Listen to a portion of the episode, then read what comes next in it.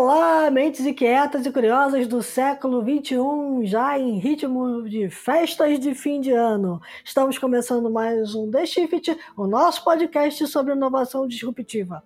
Eu sou a Cristina Deluca. E eu sou a Silvia Bassi, e a gente está aqui para falar sobre disrupção, porque afinal de contas a ruptura é a única constante do século XXI, e para não perder o ritmo, também no último episódio, obviamente. E qual é o assunto de hoje? Então, o assunto de hoje é aprendizados da pandemia. E a gente vai conversar um pouco sobre tudo que ficou esse ano de aprendizado. E tem uma coisa bacana que é uma convidada que vai contar como é que as pessoas aprenderam coisas novas durante a pandemia. Mas antes de falar com a nossa convidada, vai a nossa pensata aqui sobre, afinal de contas, o que, que aprendemos com a pandemia. Não foi pouco, viu? Teve muita coisa, a gente aprendeu bastante. Para começar, a gente aprendeu que a tecnologia pode ser empática, né? Ela nos conectou no momento que a gente mais precisou, né? Exatamente. Quando tudo veio abaixo, né, em março, vamos lembrar a cronologia, 31 de dezembro de 2019, a China anuncia os primeiros casos. Levou três meses, né? Até que Organização Mundial da Saúde decretasse que estávamos em pandemia lá por 13 de março, e aí tudo veio abaixo. Né? E aí todo mundo entrou em processo de reclusão social. É, a minha última saída foi para gravar um podcast, aquele do Marcelo. É a minha Eu não sair mais. Minha última saída foi para beber vinho com uma amiga no dia do meu aniversário e aí no more. Ah. E foi isso. Então, e dali o que aconteceu? A primeira, a primeira coisa é as empresas descobriram que não estavam preparadas para trabalhar remotamente, foi um corre-corre geral. A gente percebeu que, apesar do discurso tecnológico ser muito afiado, do tipo o trabalho remoto funciona, as ferramentas estarem todas ali, mesmo as empresas de tecnologia não estavam tão remotas assim. Ninguém estava, vamos combinar. Né? E quem não estava preparado teve que correr. E aí a corrida foi não só do lado de quem eram as empresas e as pessoas físicas usuárias, mas também as empresas que forneciam tecnologia, que tiveram que correr que nem umas malucas, né, para resolver primeiro o problema delas estarem preparadas para atender os próprios clientes. A única que foi super transparente, digamos assim, com toda essa correria. Acho que foi a Microsoft que contou lá, fez um relato de como ela tinha conseguido se reorganizar. Mas a gente está falando aí de empresas que reorganizaram dezenas de milhares de funcionários no mundo inteiro, né? Coisas importantes como como organizar os departamentos de atendimento ao consumidor, por exemplo, porque você tem que lembrar que as pontas têm que se conectar. Então, acho que o grande ponto alto daquele trimestre foi realmente uma corrida para se transformar em remoto. E a própria Microsoft agora, ela é a primeira de novo, né, a olhar para frente para 2021 e dizer, bom, a gente está no trabalho remoto, mas tem determinadas tarefas que não dá para ser remoto, né? Então a gente tem armadilhas no trabalho remoto que a gente vai precisar resolver. Exatamente a gente caminhou ao longo do ano, e aí acho que o, o, primeiro trimestre pandêmico, digamos assim, que foi de março até meados de junho, né? Junho, julho, fez a sua primeira estrela do ano, que foi o Zoom, né? O Zoom se transformou no aplicativo mais usado no planeta, digamos assim. Teve um salto absurdo de downloads, descobriu que ele mesmo não estava preparado, porque não estava mesmo, né? Então teve gente fazendo conference call, Zoom call corporativa e entrava gente estranha, assim, porque as ferramentas de proteção e de segurança não estavam habilitadas. A vantagem da Zoom, na minha opinião, é que eles são muito rápidos. Né? Eles são muito rápidos, Tem uma, tiveram uma agilidade incrível. Né? É, conseguiram se recuperar, conseguiram implementar um update atrás do outro. E o Zoom terminou o ano como sendo o app do ano na, na maioria dos, das lojas de, de app, né?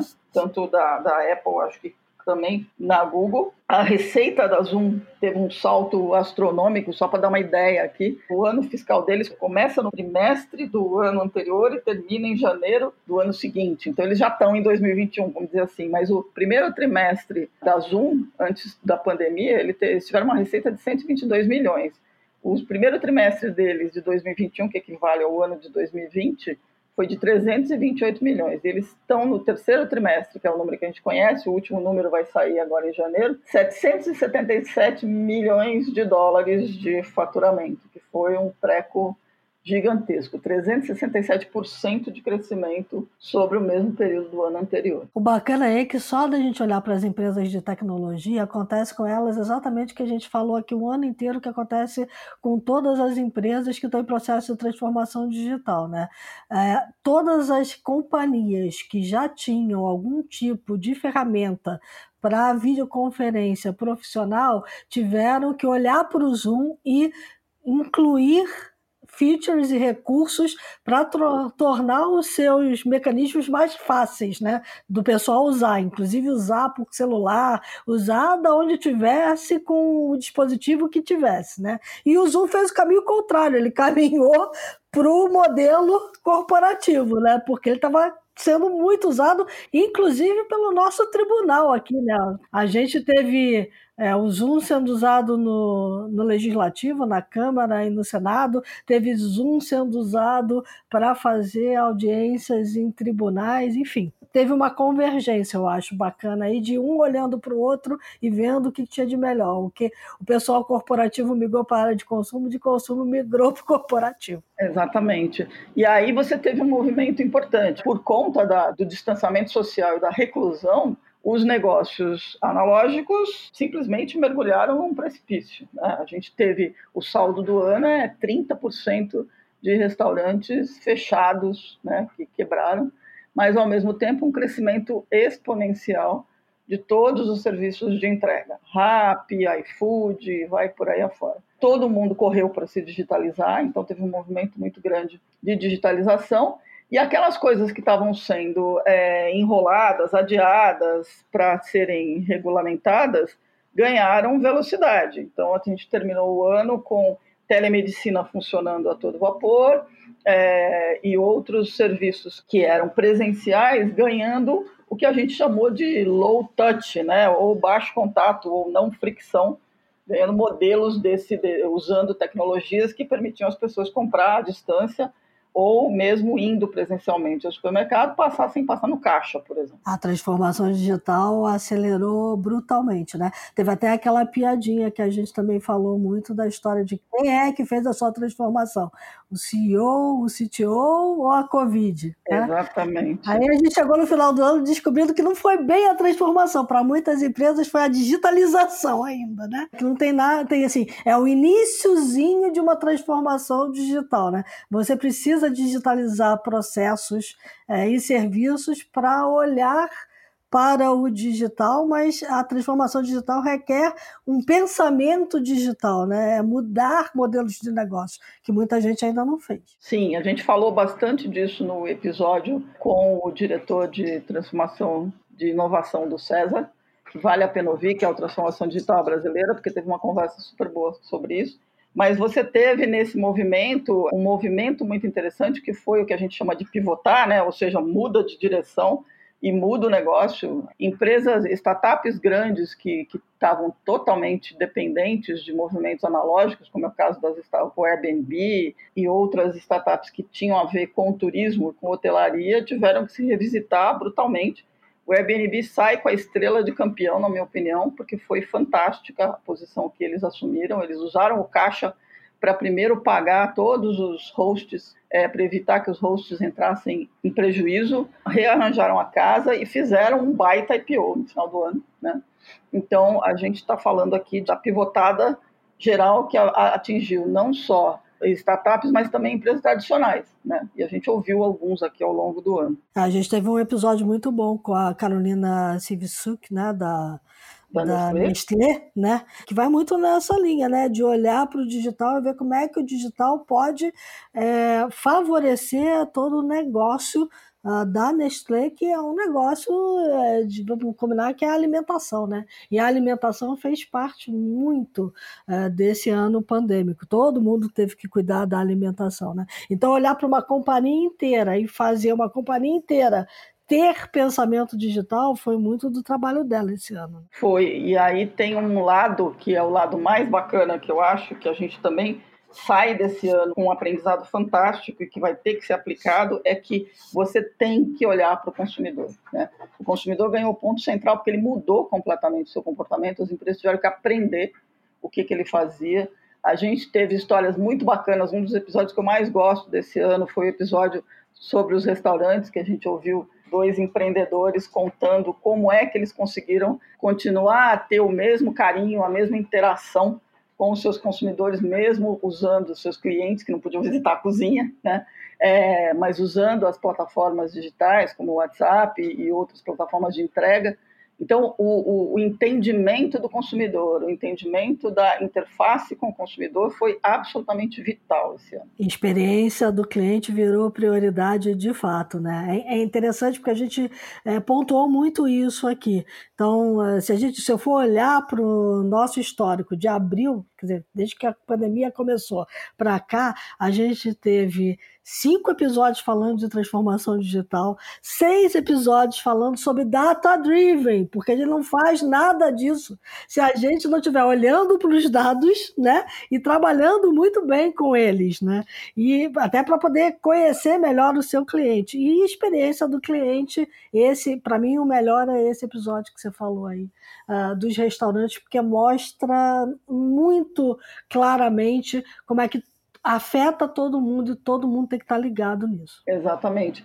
E nessa linha de entendimento de dados, eu acho que um que a gente tem que levantar muito também é, o, o, caso do episódio dos restaurantes, para mim, é porque ele, ele, traz um carinho, ele traz um calor, né? Porque comida é uma coisa que, que tem um apelo emocional para todo mundo, ele traz um carinho muito grande pelo consumidor, ele mostra como você consegue estabelecer laços, e de novo, aquela questão que a Cris começou, que é falar da como a, como a tecnologia consegue tornar a gente mais empático, né? Ela, ela foi empática e, e acelerou as, as relações empáticas.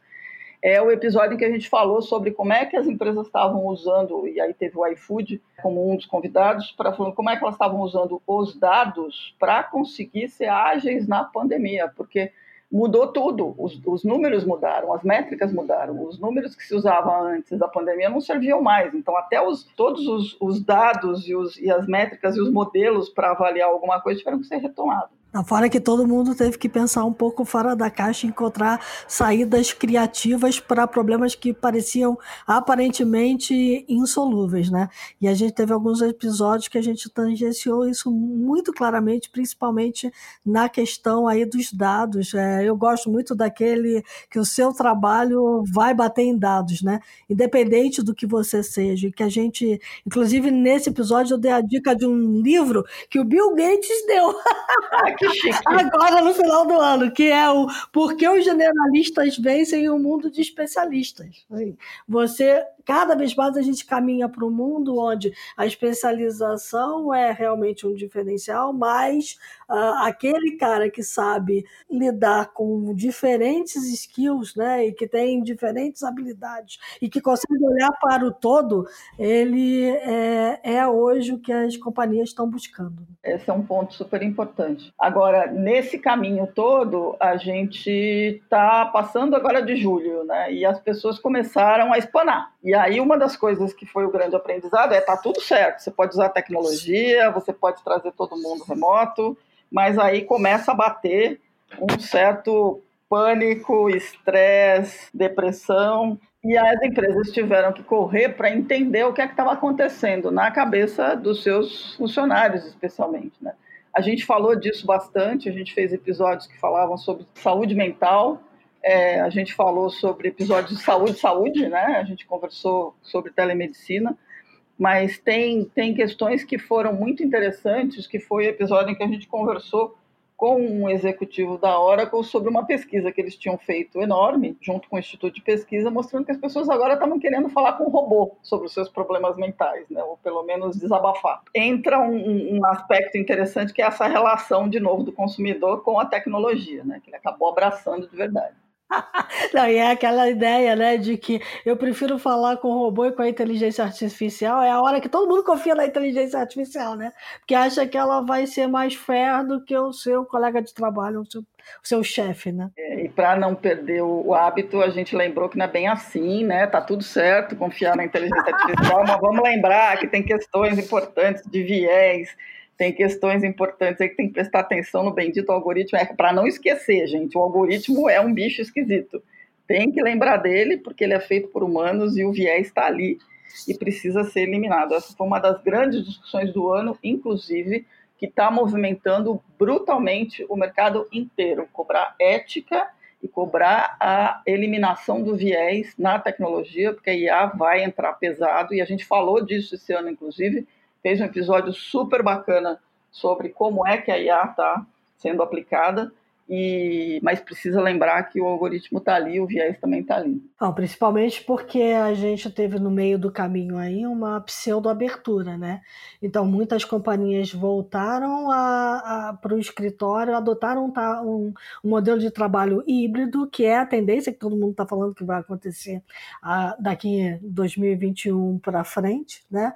Mas muitas tiveram que se preocupar também com a saúde dos funcionários. Então a gente viu muita tecnologia entrando é, como, por exemplo, reconhecimento facial, termômetros à distância, tudo isso sendo controlado por máquinas, muito mais do que por pessoas. Né? Então, toda a questão desses dados sensíveis, que são dados de saúde dos funcionários, são questões que está todo mundo muito de olho, prestando atenção, porque não pode ser usado de forma enviesada. Né? Não pode mesmo. Agora, tem uma coisa interessante, né? com essa proximidade com as máquinas, os consumidores passaram a olhar para as máquinas como uns bichinhos inteligentes mesmo, né? O que é um perigo de certa forma, eu tenho um certo receio disso, né? Achar que a Alexa é sua amiga, essas coisas todas, que o Google Home também é. Então vamos combinar que vamos tomar, tomar um certo cuidado, mas é isso.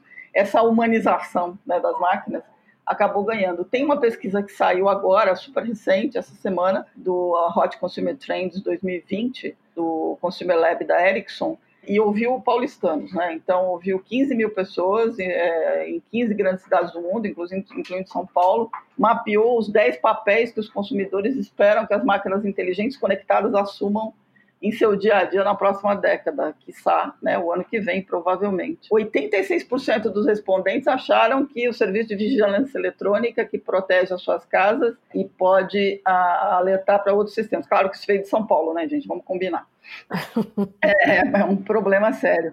87% acreditam em sistemas automatizados de gestão financeira que consigam explicar como seus investimentos estão sendo administrados. E, de fato, esse foi um crescimento no mercado de startups, que foram os cursos e, os, e as fintechs que ajudam as empresas a investir fora do arroz com feijão. As fintechs brilharam esse ano, né? Aliás, o setor de pagamentos como um todo que teve que cada vez mais caminhar para o digital, né? O dinheiro, o dinheiro físico começa a ser claramente substituído sempre que você puder pelo dinheiro digital. Exatamente. Aí o, a parte de, de, de fintechs, que são as as startups que entraram com os dois pés na porta do mercado financeiro mudaram. O, o, o mercado ficou mais inclusivo né, do ponto de vista financeiro. A entrada do PIX e a entrada das fintechs e as novas formas de interação do dinheiro, que não precisa ser aquele da moeda em papel ou em, em moedinha, né? Isso. Mudou completamente. A gente teve uma tendência de queda do índice de desbancarizados.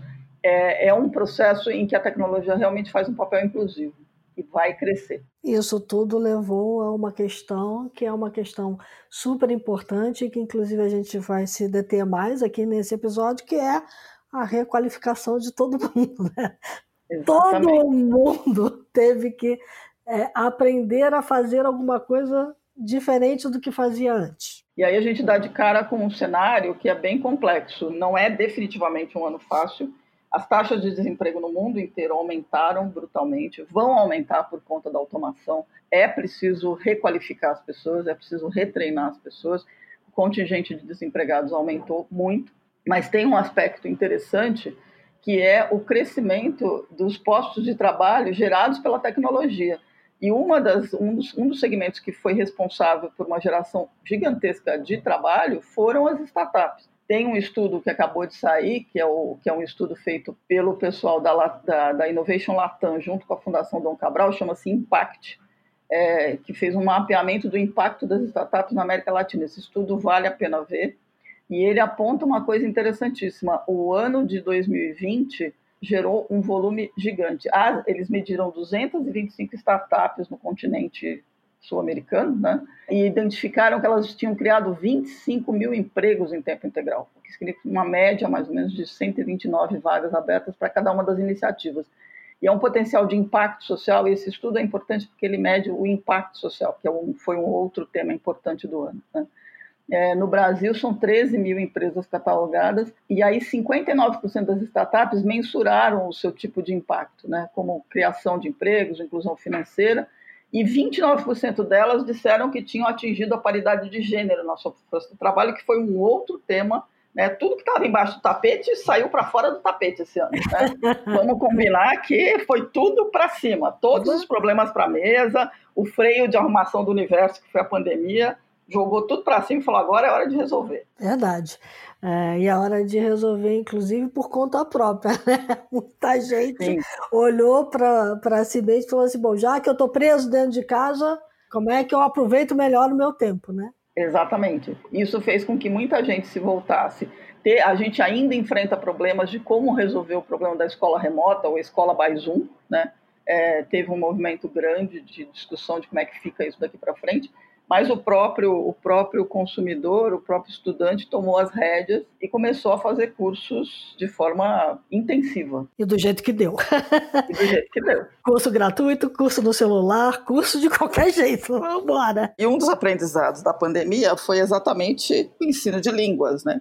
As pessoas estavam em casa, não podiam viajar, pensando no que fazer, pensando em, em outros povos e resolveram então investir em aprender novas línguas e esse foi um salto grande durante esse período desde março. Para falar sobre isso, para falar como é que as pessoas é, se moveram na direção de ampliar o seu, o seu aprendizado de novas línguas, a gente trouxe a Ana Lígia Martins, que é diretora de marketing da Duolingo, que é uma startup, uma grande startup nesse mercado de, de ensino de línguas online, que foi criada em 2011 e que durante a pandemia viu, viu um salto de mais de 100% em novos usuários aí desde março, procurando novas línguas. A, a, empresa já teve 183 milhões de dólares de levantamento de fundos, né, de investimento, acabou de levantar uma nova rodada, que é a Series Age, né, a série H, de mais 35 milhões. Está valendo hoje 2,4 bilhões. Foi fundada por um guatemalteco chamado Luiz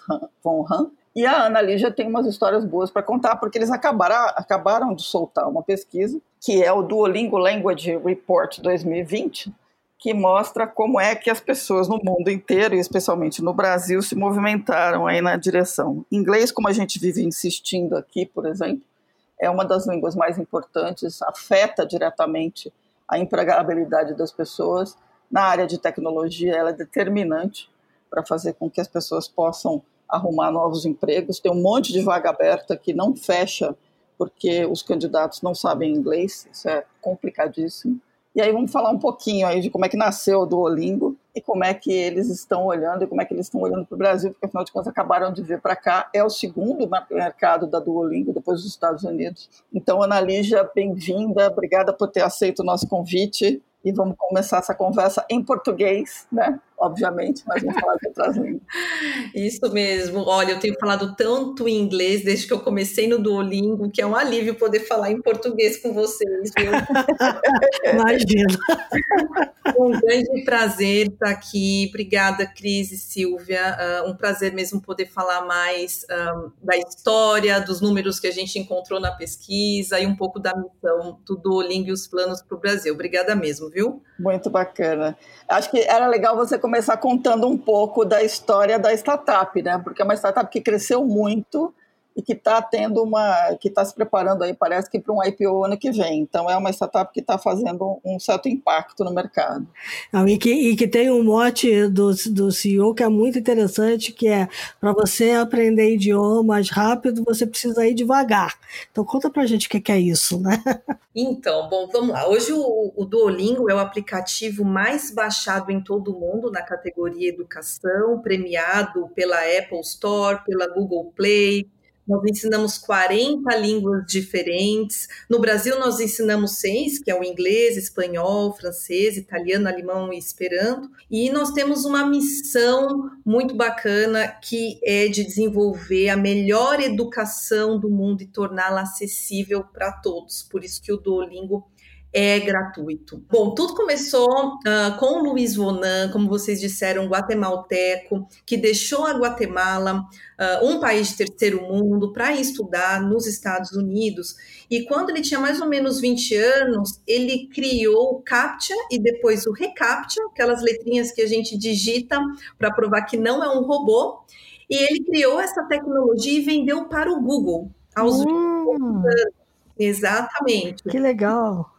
E aí, com isso, ele deve ter ganhado um bom dinheiro. E aí, ele pensou: puxa, o que, que eu posso fazer agora usando tecnologia para ajudar o mundo de alguma forma? E foi aí que ele criou um sistema para traduzir a internet, que a gente sabe que a maior parte do conteúdo da internet hoje ela é em inglês. E ele fez um sistema onde as pessoas podiam aprender inglês ao mesmo tempo em que elas iam traduzindo a internet. Tá. Começou assim o Duolingo em 2011. Como começou a crescer muito organicamente, muito rapidamente no boca a boca, depois de um, dois anos ele pensou, não, acho que agora é hora da gente focar apenas no aprendizado de línguas, e aí uh, outros cursos começaram a ser adicionados, e o Duolingo se tornou, uh, enfim, o aplicativo mais famoso em todo o mundo. Né? É, hoje o Duolingo investe muito no produto, muito em inteligência artificial, uh, porque a gente acredita que ter um produto excelente é o que vai fazer a gente crescer cada vez mais, mesmo com pouco investimento em marketing. Para vocês terem uma ideia, o departamento de marketing global foi criado há dois anos atrás, em 2018 para que uh, o Duolingo entendesse qual que era, uh, qual que seria o potencial de crescimento em alguns mercados-chave, para potencializar mais né, esse crescimento. E é por isso que eu estou aqui hoje. Então, o Brasil, sendo o segundo mercado, como vocês disseram, uh, precisava de alguém para olhar para o país e entender como que a gente poderia melhorar o app para os brasileiros ou investir em ações para trazer mais alunos para a plataforma. Muito bom. Vocês têm uma coisa muito interessante que é, é, não só são dezenas de línguas, mas também tem duas línguas que são fictícias, né? É o Klingon e uma língua do, do, Game of Thrones, é isso? Isso, Alto Valeriano. É, nós realmente, as pessoas que criaram, né, os especialistas que criaram essas duas línguas, criaram o curso para o Duolingo. Não está disponível para falantes de português, mas está disponível para quem já fala inglês. E é uma febre, né? Imagina, os fãs adoraram, assim, teve uma repercussão incrível. Tem muita gente falando um dialeto aí Pô, próprio, né, com os amigos. Sim, e a gente também ensina algumas línguas é, quase em extinção. Então, como o, o, o navajo é uma dessas línguas, uh, o havaiano. Então, uh, nós temos, porque assim, o Duolingo tem uma equipe dentro do escritório global de especialistas, de doutores em linguagem, que criam alguns cursos, os cursos maiores que nós temos, mas, mas nós também temos colaboradores uh, voluntários que criam cursos nas suas próprias línguas, entende? Uhum. Então, por isso que a gente consegue ter tantas tantas línguas. Então, eles, eh, nós temos muitos voluntários, pessoas apaixonadas mesmo por linguagem e educação, que, que nos ajudam a trazer essas línguas diferentes ou quase em extinção para a plataforma. É, legal. Eu achei interessante ter o Esperanto aqui no Brasil, porque quando eu era adolescente era uma febre aprender Esperanto. Depois eu achei que tinha meio que caído em desuso, mas pelo jeito não, né? Não, e não caiu, e tanto que é, o Esperanto, o, o, país que mais estuda Esperanto no Duolingo é o Brasil, curiosamente. que legal. Gente. Muito interessante. Eu não sei porque as pessoas. Bom, enfim. eu ia querer aprender Klingon, mas. Agora, Ana tem uma coisa bacana que é vocês lançaram o Duolingo English Test, que é aquele teste de proficiência de inglês, e vocês meio que, que, que assim, enfrentaram um mercado que estava muito disruptaram, digamos assim, um mercado que estava muito entranhado, né? Que era o mercado do, dos testes de proficiência. E principalmente é, recentemente, durante a pandemia, teve um salto, né, teve um pico de uso e um aumento enorme de universidades adotando, né, aceitando o teste de vocês. E tem duas coisas aí, você falou da questão de ser, de ser acessível, né? Ele é, ele é interessante porque ele pode ser feito online e ele é mais barato, é isso? É isso mesmo. Então, assim, antes do. A gente chama de DT, né? O Duolingo English Test. Antes do DT, você tinha que se dirigir a um centro uh, para uh, fazer essa, essa prova para você poder estudar em uma universidade. E, e, e, veja que nem todas as cidades, no Brasil, por exemplo, tem um, um centro. Então, às vezes, se eu moro no interior, eu tenho que vir para São Paulo, eu tenho que ir para Belo Horizonte, tenho que viajar. Durante a pandemia, isso se tornou impossível e o uhum. DIT ganhou muita força, cresceu muito, porque além de você poder fazer o teste em casa com toda a conveniência, ele é muito mais barato. Ele custa 49 dólares, enquanto os outros testes custam em torno de 250 dólares. Uhum. E é aceito por muitas universidades renomadas mesmo. Acho que hoje nós temos duas mil universidades que já aceitam o DT. É, a minha, a minha sobrinha está querendo estudar em Portugal e está fazendo ele.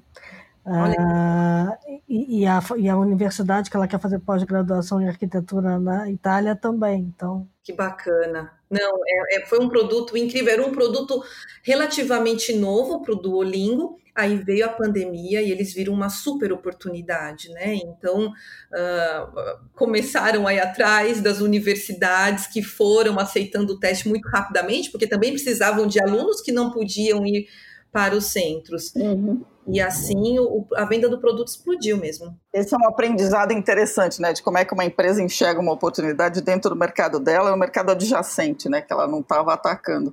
Exatamente. E tem que agir rápido, né? Não tem. pode demorar, tem que estar preparada. E pelo jeito vocês foram super rápidos nisso, é, os números são muito interessantes.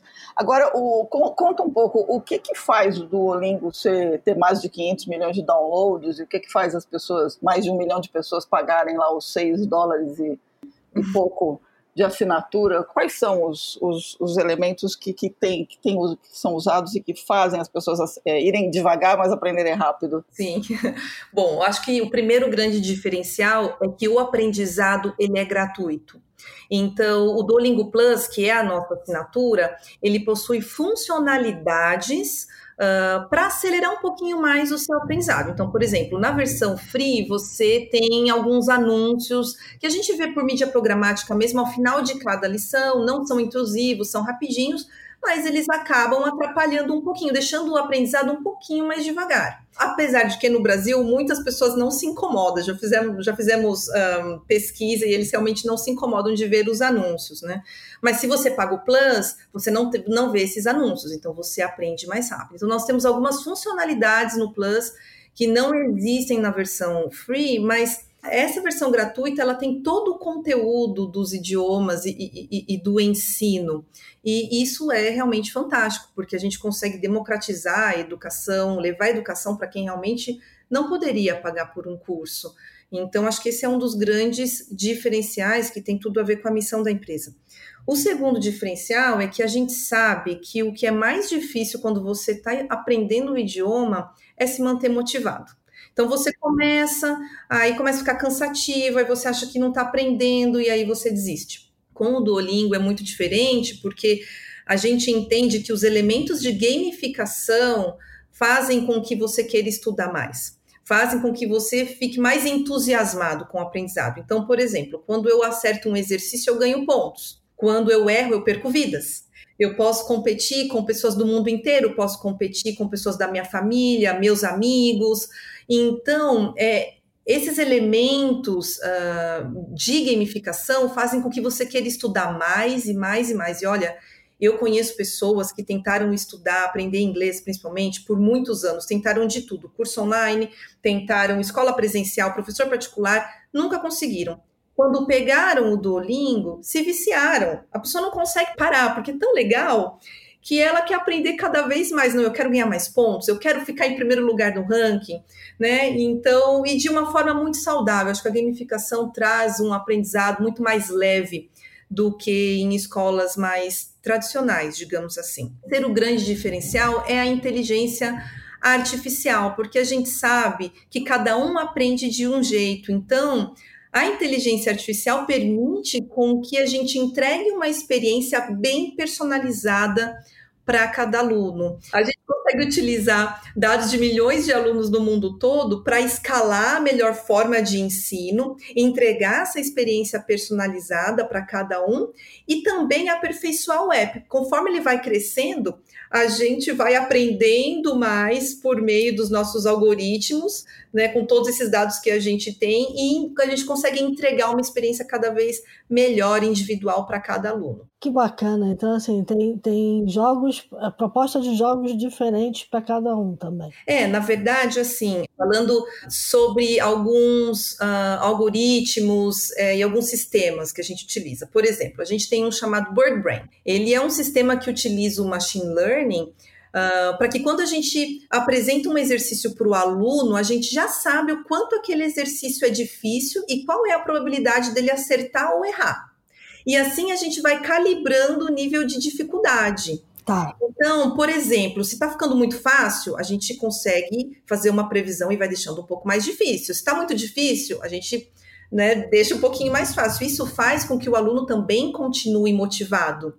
E aí, toda noite, esse sistema trabalha com bilhões de lições realizadas no mundo inteiro para realizar essas predições no dia seguinte. É bem interessante. E a gente tem um outro algoritmo que chama blame, que é culpa, né, em inglês, porque a gente quer descobrir qual, onde está a culpa, né, o porquê, a origem do porquê você errou uma determinada uh, resposta. Tá. E aí a gente vai te apresentando lições para praticar exatamente uh, o que a gente sabe que você está errando e onde você precisa aprender. E também o que a gente faz quando a gente descobre por que, que você está errando, a gente apresenta as Smart Tips, são dicas sobre aquele assunto para que você não erre mais. E aí, por último, assim, de highlight mesmo sobre inteligência artificial, que eu acho muito interessante, a gente chama de space repetition. Então, às vezes algumas pessoas falam, gente, mas o Duolingo é repetitivo, eu estou aprendendo essa palavra há tempos. Mas por quê? Porque a gente consegue entender em quanto tempo você vai, por exemplo, esquecer uma palavra, ou uma lição, uma regra gramatical. E a gente vai Muito bom, adorei. E aí a gente vai te apresentando até a gente ter certeza, o sistema ter certeza que você realmente aprendeu. É muito legal. A gente consegue até prever quando que você vai ter esquecido de algo, porque você ficou sem um, assim, um bom tempo sem rever ou sem uma palavra. Então, assim, é, o fato de ser gratuito, de ter toda essa inteligência artificial por trás e os elementos de gamificação fazem do aplicativo um grande sucesso. E olha, é para todo mundo, é de crianças de 7 anos a adultos de 90 anos, que nós conhecemos várias histórias uh, de alunos de todas as idades, todas as classes sociais que realmente adoram estudar com o Duolingo, e muita gente fala assim: olha, eu finalmente aprendi a gostar de estudar um idioma. E isso é, é muito legal, né? Muito bom, principalmente para os brasileiros. Assim, eu estou há muito tempo nesse mercado, trabalhei uh, em um curso online por 10 anos antes de entrar no Duolingo, e eu sei o quanto o brasileiro sofre para aprender o idioma. Seja porque ele não tem tempo, seja porque ele tem uma baixa autoestima. O brasileiro ele acha que ele nunca vai conseguir aprender, porque ele quer falar perfeito, né? E, e, e, a gente sabe que a gente precisa aprender a se comunicar e não falar com perfeição, né? Uhum. E, então, é, o Duolingo, de fato, ele vem a esse encontro, assim, das necessidades uh, de muitas pessoas, principalmente no Brasil. Por isso que a gente tem certeza que tem muito potencial para crescer por aqui ainda, por mais que a gente já seja grande, mas tem muito potencial para crescer. Acho que quando os brasileiros conhecerem mais o Duolingo, o sucesso vai ser ainda mais incrível do que já é, viu? Aí já tem diferença de faixa etária, tem diferença também nas regiões dentro do Brasil, né? Está bem distribuído aqui, pelo menos entre o Sudeste e Sul, né? Sim. O Nordeste ainda não, não adotou muito, pelo que eu estou vendo da pesquisa de vocês. Agora, o Rio de Janeiro também não aparece aqui, fiquei com dor de cotovelo.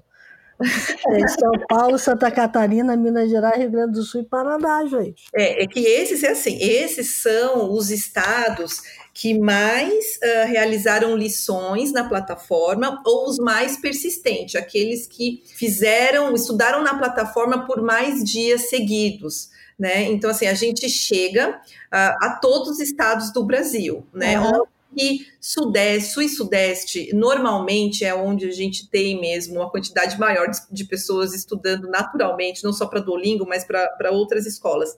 Mas os estados de são Paulo, Santa Catarina, Rio Grande do Sul e Paraná, eles são tantos mais ativos na plataforma quanto mais persistentes. Então, são aqueles que realmente têm se esforçado mais. E tem uma, tem uma outra aqui que são os, é, os mais dedicados também, né? Que você fala, tem o Distrito Federal também, né? Tem, o Distrito Federal está lá, entre os mais dedicados, os mais é. persistentes. Mas o que é muito legal de você ter um aplicativo no celular para aprender um idioma é que você consegue chegar em, em, em cidades uh, onde você nem tem uma escola de inglês, né? Em áreas bem remotas mesmo. Uhum. É isso que a gente quer fazer, levar cada vez para mais pessoas que não poderiam ou pagar por um curso ou que não têm acesso, né, a um curso, uh, enfim, nesses, nessas cidades mais longínquas, norte, uh, nordeste. Então, acho que tem muito espaço para crescer, sim. Muito legal. Outra coisa que me chamou a atenção na pesquisa, a gente já começou a falar da pesquisa, foi a quantidade de idiomas asiáticos né, que vem crescendo, né? O índio, o coreano, o japonês, é, enfim, é, o pessoal está o pessoal tá olhando lá para o lado de lá, né, para o sol nascente. Olha, está não é só no Brasil, no mundo todo. No Brasil, o nosso ranking ficou com primeiro lugar hindi, depois coreano, turco, japonês e russo. É. E e aí eu fui atrás de pesquisar e entender o porquê que os brasileiros querem tanto estudar esses idiomas. Óbvio pois que a gente é, essa é a que eu ia fazer. É. Pois é, assim, óbvio, é uma quantidade muito menor, muito, infinitamente menor do que inglês, do que espanhol, mas cresceram ano sobre ano e é por isso que a gente trouxe para o relatório. Uh, mas assim, em relação ao coreano, hoje a gente tem é, a febre do K-pop né, entre os jovens, e nós temos muitos jovens utilizando o Duolingo hoje.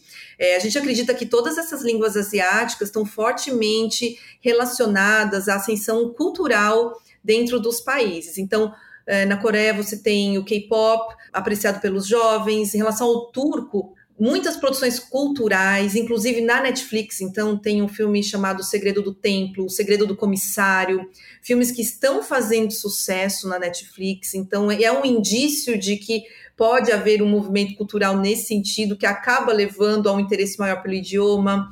Com o Hindi, a gente tem é, produções de Bollywood, tem um canal específico na Netflix só para produções de Bollywood. Você tem o Caminho das Índias no Globoplay. Então, assim, é, além disso, acho que os brasileiros têm uma similaridade, uma afeição também pelos indianos muito grande, né? O que pode levar esse interesse também. E os japoneses, a gente tem aqui a maior comunidade de japoneses e descendentes fora do Japão, tem a cultura otaku muito forte entre os mais jovens. Então, a gente acredita que esteja muito relacionada com o um aspecto cultural mesmo. Interessante. Muito legal. Agora, é, a pesquisa de vocês mostrou, ela fez um mapeamento do, do movimento não só brasileiro, como global, né? Uhum. Do que, que aconteceu na pandemia. E aí é interessante ver que os motivos pelos quais as pessoas é, resolveram estudar, né? No caso do Brasil, pelo que eu vi, a razão número um era reforço escolar, é isso? Reforço escolar sempre foi reforço escolar e cresceu um pouco mais na pandemia, até porque você tinha as pessoas, né? Ah, bom, ainda se tem as pessoas em casa, é, não estão indo para a escola e precisam muito desse reforço, então que já era grande ficou um pouco maior. Tivemos uma queda em viagens de 7%, óbvio, porque né, as pessoas não podiam mais viajar, uh, então acho que é, esse motivo realmente caiu bastante. E um, um novo, uh, uma nova razão que nós adicionamos em 2020, então a gente ainda não tem como comparar mas que é representativo é motivos familiares. Então, 7% ah, de todas as pessoas estudam por motivos familiares. E aí o que a gente vê muito quando a gente conversa com alunos, uh, ou essa pessoa tem um familiar morando fora, então, por exemplo, um avô que quer conversar com um neto que mora nos Estados Unidos, que fala inglês. Tá. Uh, ou também você é uma mãe, tem um filho adolescente, você quer estudar o idioma junto com seu filho. Isso acontece demais, é muito bacana. A gente diz que o Duolingo acaba aproximando as famílias, né? Eles estudam, as famílias estão começando a estudar juntas. Então é bem interessante esse esse movimento assim em relação a motivos familiares. Muitos também estudaram para treinar uh, as suas habilidades mentais, né? Agora que as pessoas tiveram um pouco mais de tempo, então como exercício mental mesmo. Uh, isso também aumentou um pouquinho, sim. Dizem os neurolinguistas que a melhor forma de fazer, de exercitar o cérebro é estudar um outro idioma, né? Com certeza. As pesquisas dizem que até entre as crianças, né? Crianças que é, são bilíngues, elas têm o cérebro mais desenvolvido que outras e vai ter uma facilidade maior de assimilação ao longo da vida. Onde entra o mercado corporativo nisso? As pois pessoas é. deviam estar estudando também. Isso que me surpreendeu, cara. Onde que está isso? Sim, a gente sabe que muitas pessoas estudam para crescer e progredir na carreira. Principalmente o inglês, né? A gente sabe, na última pesquisa da Cato, eles disseram que você pode aumentar o seu salário em até 72% se você souber um idioma uh, e o inglês. Então, tem muito. As pessoas, acho que os brasileiros em geral, eles sabem que eles precisam aprender para progredir na carreira, para conquistar os seus objetivos de vida. Os brasileiros sabem que aprender o idioma pode realmente transformar a vida deles. Isso aconteceu comigo. Eu sou um caso típico. Né? Se eu não falasse é, inglês, eu não teria conquistado tudo que eu conquistei na carreira, não teria viajado tanto quanto eu viajei, como eu consegui trabalhos em empresas internacionais. Eu acabei viajando bastante, realizei muitos dos meus sonhos por falar um idioma. E, e, a gente sabe que é um dos maiores uh, motivos, sim. Acontece que no Duolingo nós temos também muitos jovens aprendendo.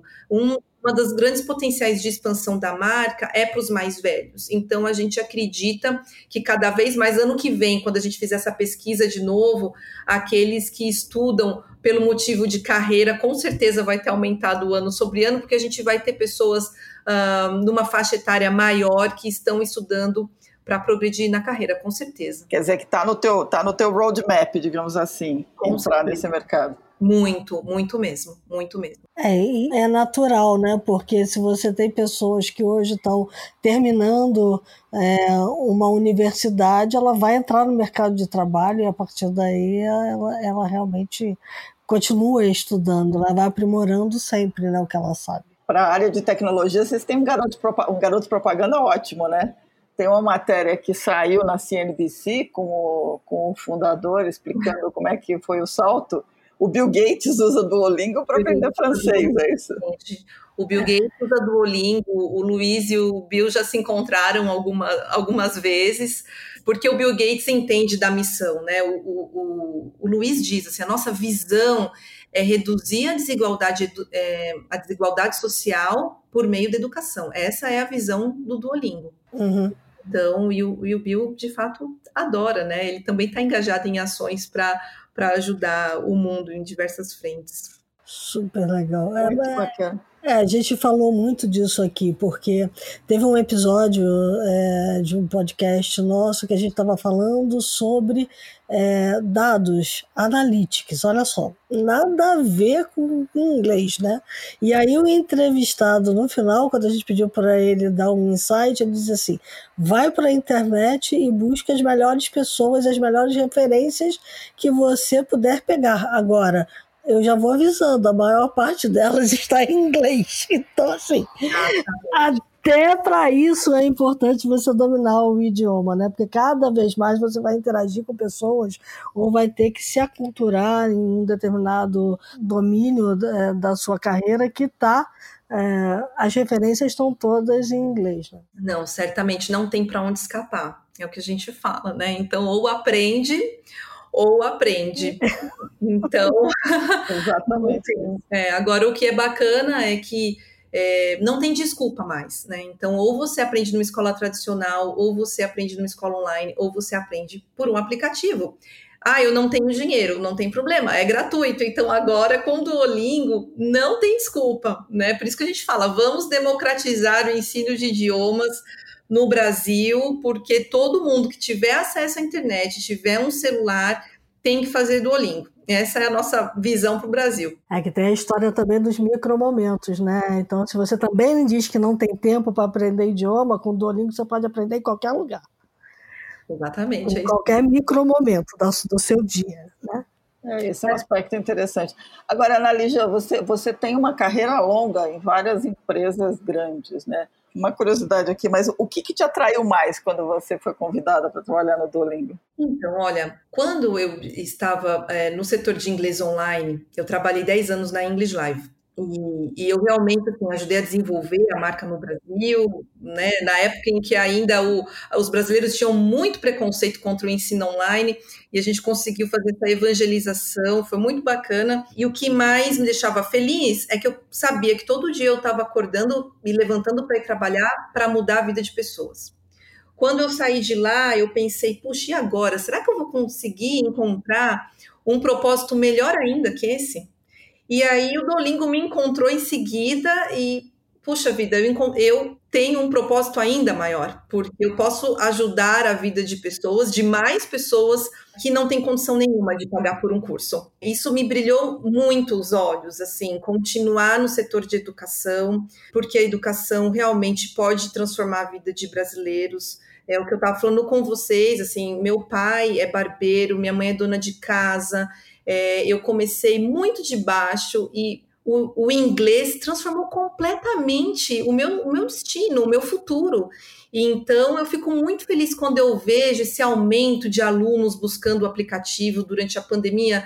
Quem sabe agora, né? Agora que as pessoas ficaram em casa, tiveram tempo para refletir sobre as suas prioridades de vida, que elas né, tenham entendido que falar um, um, um idioma é de fato muito importante para que elas possam melhorar suas vidas. Então, isso me brilhou de fato o olho. E depois que eu entrei no Duolingo, é, é inacreditável. Assim, é uma empresa tão incrível para trabalhar. O Luiz ele tem uma preocupação tão grande com os funcionários, ele é tão humano. E esse tempo, toda a empresa está em home office, é, mas a gente recebe um cuidado, um carinho tão grande da empresa. Então a gente recebe caixas com presentes incríveis todos os meses para vocês terem ideia. Os, os pais que têm filhos, então, eles ofereceram para quem precisar reduzir a jornada de trabalho sem reduzir o salário, para que possam cuidar dos filhos que não estão indo para a escola sabe, ações onde você vê realmente o cuidado da empresa com o funcionário. Então, é, a missão uh, do Duolingo vai muito além de uma simples mensagem. É, é, é realmente, é, essa missão é levada a sério não apenas fora da empresa, mas dentro da empresa também. É, trabalhar no Dolingo foi meu maior presente de 2020, pode ter certeza disso. Muito bacana. Para fazer uma última. Uma, ela, ela, já falou um pouco, né? Eu guardo sempre uma última pergunta, Ana, que é assim: qual conselho você daria para quem ainda não começou. O que, que essa pessoa tem que fazer? Mas acho que você já falou isso um pouco, então. Olha, o conselho que eu daria é dê o primeiro passo.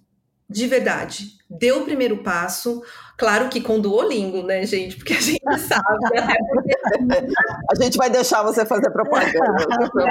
fazer propaganda, mas não, de verdade.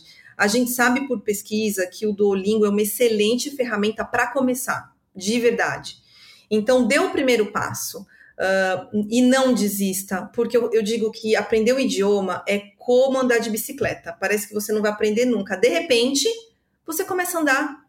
E aprender o idioma é a mesma coisa. Você estuda, estuda, e quando você perceber que está difícil, continue, não desista.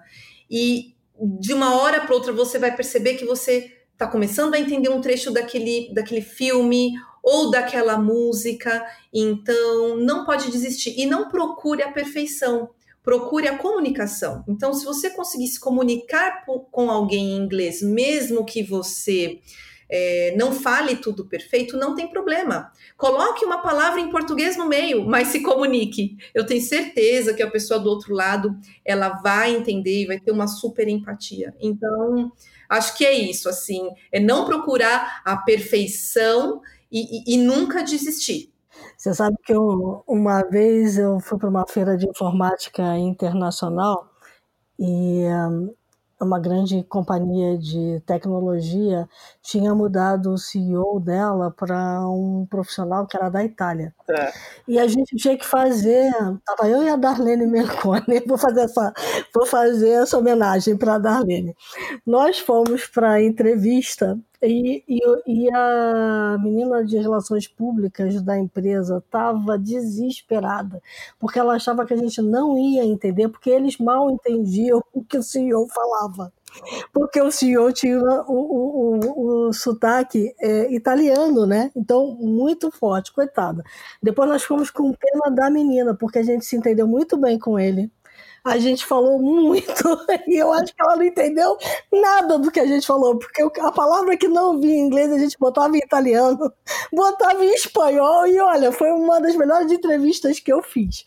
Mas a RP eu acho que ficou nervosa, porque ela pouco entendeu do que foi, do que foi dito ali, né?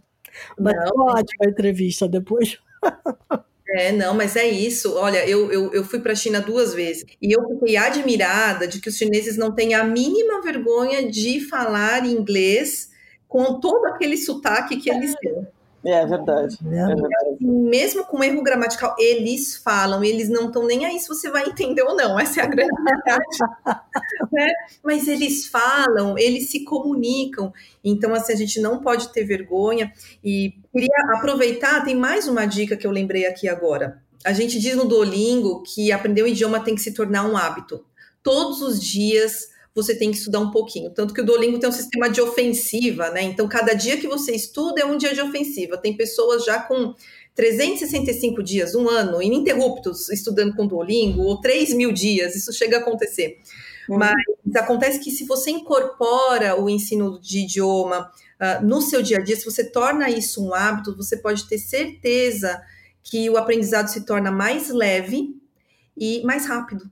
Então, acho que é muito isso, assim, é encontrar uma metodologia que te faça bem, que você sinta prazer em estudar e fazer disso um hábito. Com certeza vai dar certo. Muito bom. Muito bom, muito bacana, né?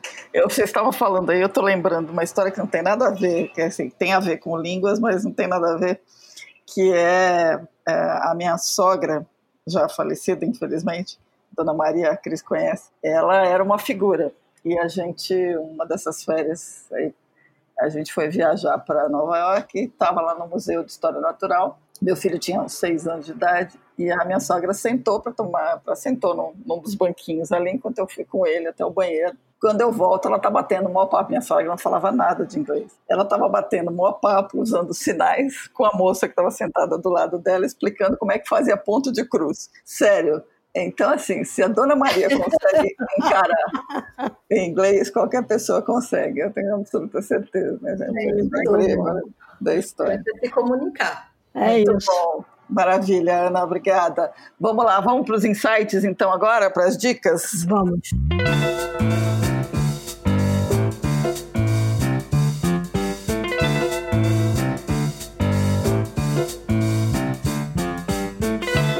Ana, você tem uma dica bacana? Olha, eu tenho uma dica. Não é muito atual, mas eu acho que tem a ver um pouco com o que a gente conversou. Tem um filme que eu acho que a maioria de nós conhece, que foi um filme que me inspirou muito no começo da minha carreira, que é aquele com Will Smith, A Procura da Felicidade. É, ah. Ele me inspirou porque eu entendi ali que nada é impossível para quem tem foco, força de vontade e dedicação. E que por mais que a gente tenha desafios, dificuldades, se a gente der o nosso melhor e a gente sempre agir com honestidade, com ética, a gente vai ter sucesso. E para aprender o idioma é a mesma coisa. É o que a gente estava falando, tem que ter foco, tem que ter força de vontade e tem que ter dedicação e não desistir diante das dificuldades para a gente conquistar os nossos objetivos. Muito, Muito bacana. Bom, Sensacional.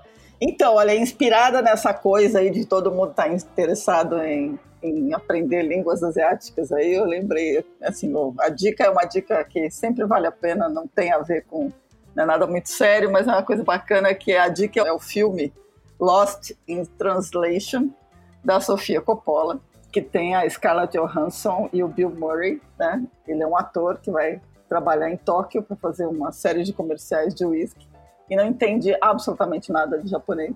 E os dois acabam se encontrando lá. O filme é muito lindo, o filme é super bacana. Então fica a dica aqui do Lost in Translation, só para aproveitar o final de ano. Tá bom, como todo mundo deu filme, é final de ano e a gente pode fazer com que as pessoas vejam um filme em família, eu também vou dar um filme. Eu vou dar o filme O Terminal. Com o Tom Hanks. Porque eu acho que ele é, amarra tudo que a gente conversou aqui, né? Então, é, é um homem que vai para os Estados Unidos para saber falar inglês. Quando chega em Nova York, é impedido de entrar, que é o personagem do Tom Hanks, né? Exatamente. E ele tem que ficar, e ele fica preso no terminal, porque ele também começa a perceber que ele não tem como voltar de onde ele veio, é forçado a morar no aeroporto, num país estranho, com uma língua que ele não domina. Então, ele teve que se virar, gente, do jeito que a gente falou aqui, da Dona Maria, do executivo, da grande empresa que eu entrevistei e de todo mundo. Então, assim, é, a gente está sempre nessa viagem de aprender coisas novas, aprender um idioma novo, vários idiomas novos, de preferência, é, e se virar, né? A gente precisa se virar. O terminal. Muito bom, excelente.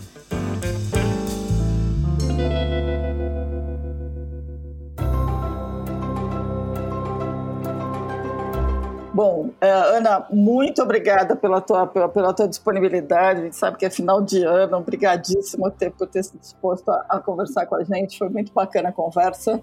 Queria te agradecer. Eu super. agradeço. Muito obrigado pela oportunidade, de verdade, viu? Adorei. Muito bom, a gente também se divertiu muito aqui. muito bom. E depois dessa conversa tão bacana com a Ana Lígia, só nos resta né, começar as despedidas do ano. Então, a todos os nossos ouvintes, ouvintas, é, ouvintes, muita gratidão por nos acompanharem. É, a gente deseja que vocês tenham um final de ano muito bacana, que possam estar junto com as suas famílias, que possam aproveitar esse final de ano, que a gente deseja também que o ano que vem seja um ano sensacional. A gente agradece a todo mundo que nos acompanhou, agradece a quem apoiou o podcast, patrocinando, participando das entrevistas principalmente, porque todo mundo tem muita disponibilidade.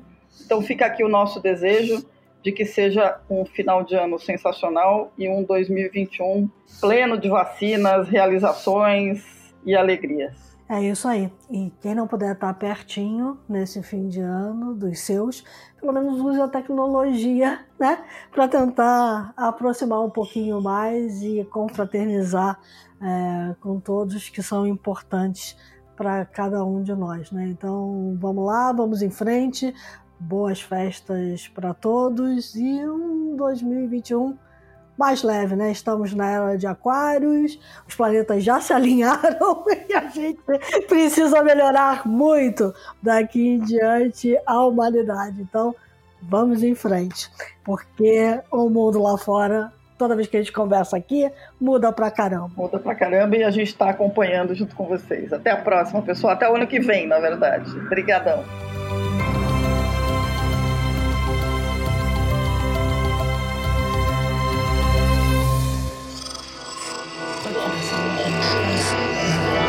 Esse podcast é, é apresentado por b9.com.br.